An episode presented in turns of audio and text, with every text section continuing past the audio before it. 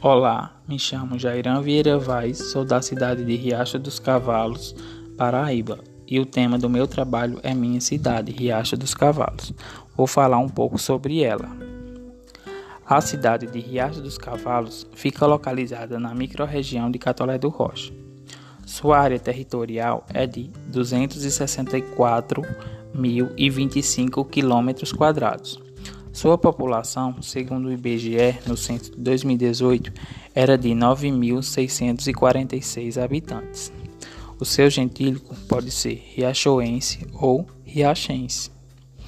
Seus limites geográficos municipais delimitam-se ao norte com o município de Catolé do Rocha e Brejo do Cruz, ao leste com Brejo do Cruz e São Bento, ao sul com Paulista e Mato Grosso e ao oeste com Catolé do Rocha e Jericó. A data de sua emancipação política deu-se em 28 de dezembro de 1961.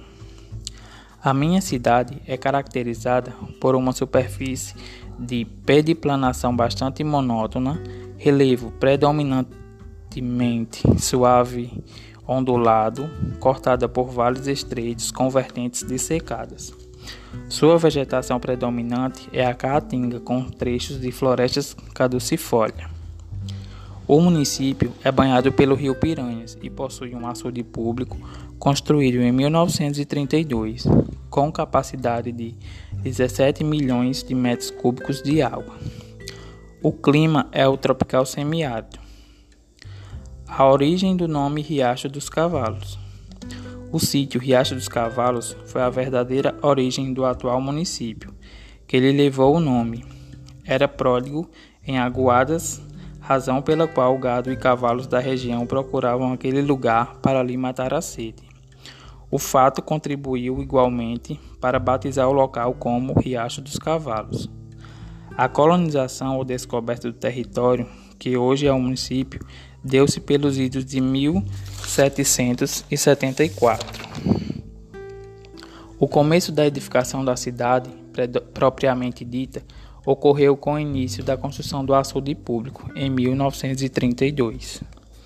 Com o decorrer das obras, surgiu uma feira aos domingos, que consistia na reunião de pessoas que trabalhavam na construção do açude e de outras que vinham trazer e expor à venda os produtos da região para serem comercializados.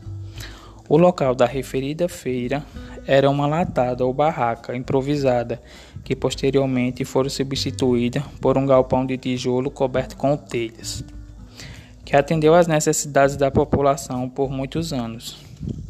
No local do citado galpão encontra-se hoje o prédio da Prefeitura Municipal. Ao longo do ano acontecem vários eventos turísticos. Um deles é a festa de emancipação política do município.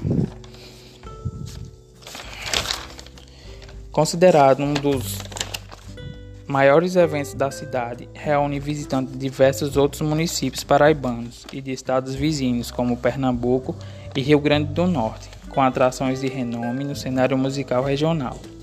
No decorrer do, do dia, são realizadas diversas atividades alusivas à comemoração de mais um ano desde a emancipação, com apresentações culturais, música e artes.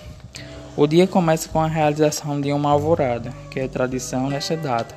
Os cidadãos acordam ao som das músicas reproduzidas pelas bandas marciais e fanfarras da cidade.